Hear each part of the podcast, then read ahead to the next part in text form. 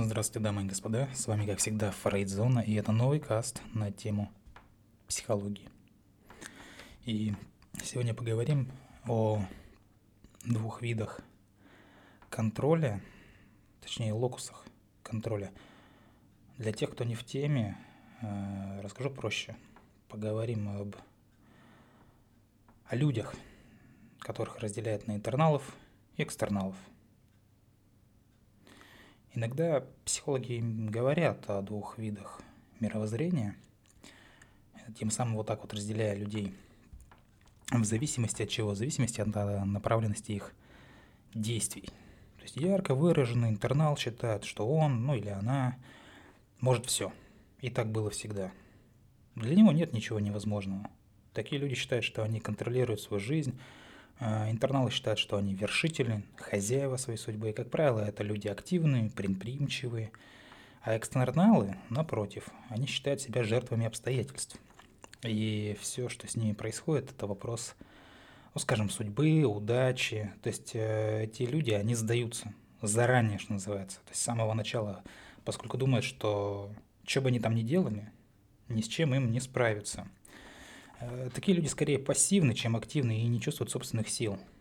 И все-таки страшнее всего то, что они сразу сдаются, поскольку вот это вот пораженческое мировоззрение, они, оно э, формирует э, полную пассивность.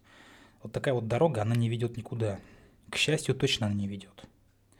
И в ходе лабораторных экспериментов над собаками, над крысами, которых подвергали воздействию электрошока в условиях, когда они не могли этому помешать, те начинали страдать от паралича воли, впадали в состояние апатии. Ну, в общем, другими словами, э, животные сдавались. И даже оказавшись э, в новых условиях, они не пытались спастись. И подобная вот уверенность в том, что от тебя ничего не зависит, делай, не делай, да, известно, вам известно точно, как выученная беспомощность. То есть это название было предложено психологом Мартином Селигманом – так же, как вот э, животные, люди, попавшие в экстремальные ситуации, например, там в концентрационных лагерях, да, они теряют надежду.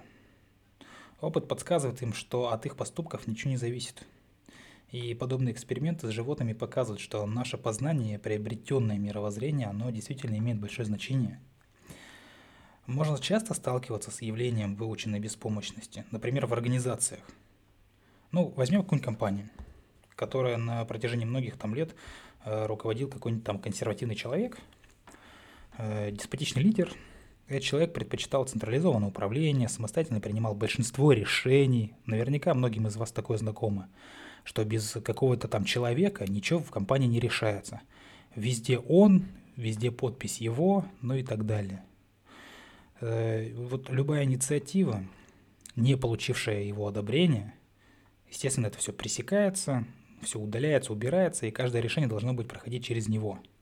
В итоге такую фирму, естественно, поглотит какая-то там другая глобальная компания, которая придерживалась совершенно иных взглядов на бизнес. Когда новые руководители приступили к работе, они попытались распространить корпоративную философию на вот этих прежних сотрудников, а, употребляя такие слова, как делегирование полномочий, Э, предпринимательство, ответственность.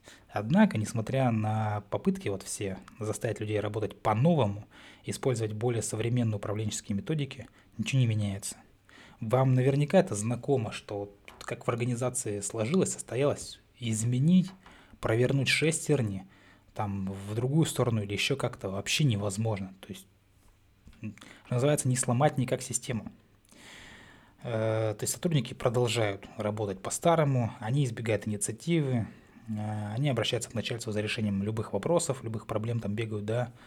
Несмотря на возникновение новых условий, сотрудники, они как бы замерли, они на холде, да, подзастыли, подблочены вот в состоянии зависимости. Э, все они не знают, как работать по-новому. И некоторые настолько как бы смущены, да, смущены новыми требованиями, что они просто увольняются. Типа как бы они ну, находятся не в теме, не понимают ничего, к новому нифига не открыты, и типа такие, да мне проще уволиться. Вот. И кого-то увольняют из-за низкой эффективности, потому что, ну, куда его девать-то? По-новому работать не может, по-старому не, нельзя, как бы, и все. То есть таких просят уйти. И как результат возникают серьезные моральные проблемы. И вот этот период замешательства, естественно, может продлиться какое-то время. Однако постепенно, с помощью вновь пришедших, большая часть оставшихся сотрудников, они как-то вот адаптируются, что ли, меняют, меняют свое мировоззрение. Они потихоньку понимают, въезжают, да, что самостоятельное принятие решений не влечет за собой наказание. Новые руководители не шутили, когда говорили о делегировании полномочий. То есть такие люди поняли, что тех, кто проявляет инициативу, не наказывают, а напротив вознаграждают. Но если переносить, допустим, на реалии российских дел, российского бизнеса, то не всегда это, конечно, получается – порой невероятно тяжело как-то отстоять свою точку зрения, ну и так далее. И даже если эксперименты оказываются менее успешными, чем ожидались, то есть никакого порицания, прям такого вот осуждения, конечно же, этого ничего не было.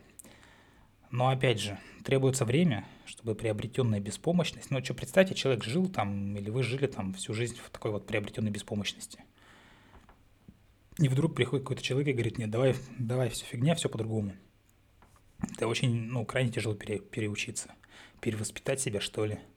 То есть, э, и предыдущий, допустим, генеральный директор, да, в такой ситуации, он может что? Он может э, слишком часто устраивать такую вот электрошоковую терапию, чтобы они, чтобы сотрудники могли думать, что действительно в состоянии контролировать ход собственной жизни. Как вот лабораторные собаки, крысы, эти люди сначала просто не могли двигаться вперед.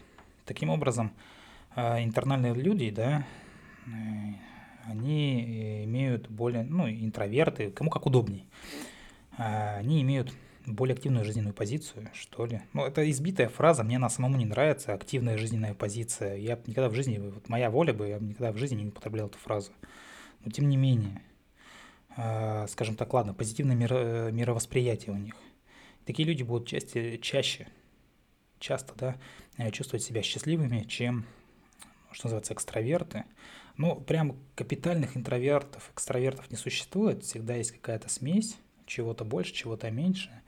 Но так или иначе будем говорить в сухом остатке, что имеем.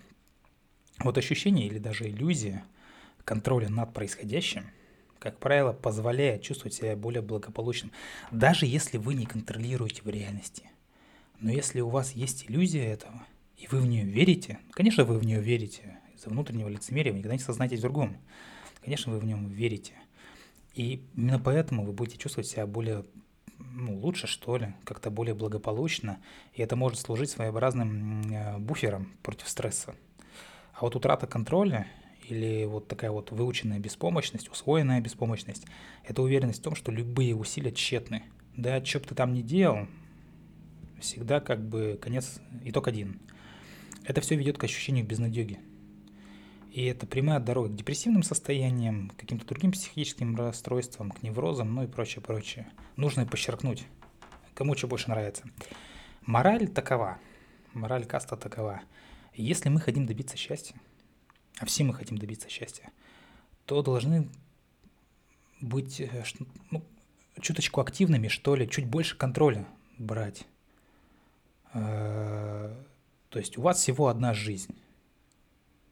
Возьмите контроль над ней в свои руки.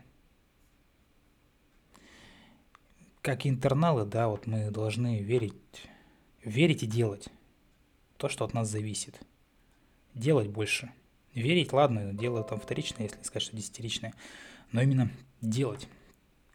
А когда сценарий пишет кто-то другой, то, конечно, легко все спихнуть на обстоятельства – да, мы не живем, а просто как-то отыгрываем свою роль, э, где-то там как-то э, откликаемся, да, на эти обстоятельства, но не более. То есть, если сидеть и ждать чудес, то они не произойдут. Но если понять, в первую очередь, свои желания и потребности и делать, да, стремиться к исполнению этих желаний и потребностей, то именно в этот момент жизнь приобретает смысл жизнь становится осмысленной, более счастливой, более благополучной. То есть действовать здесь согласно собственным внутренним убеждениям, а не каким-то внешним обстоятельствам. И здесь важно еще сказать себе, что мы не жертвы, не жертвы, а свободные, деятельные существа. С вами была Фрейдзона. Любите психологию, изучайте психологию. Будьте интернальны, интровертны и возьмите контроль над своей жизнью в свои руки. Всего доброго, до скорых встреч.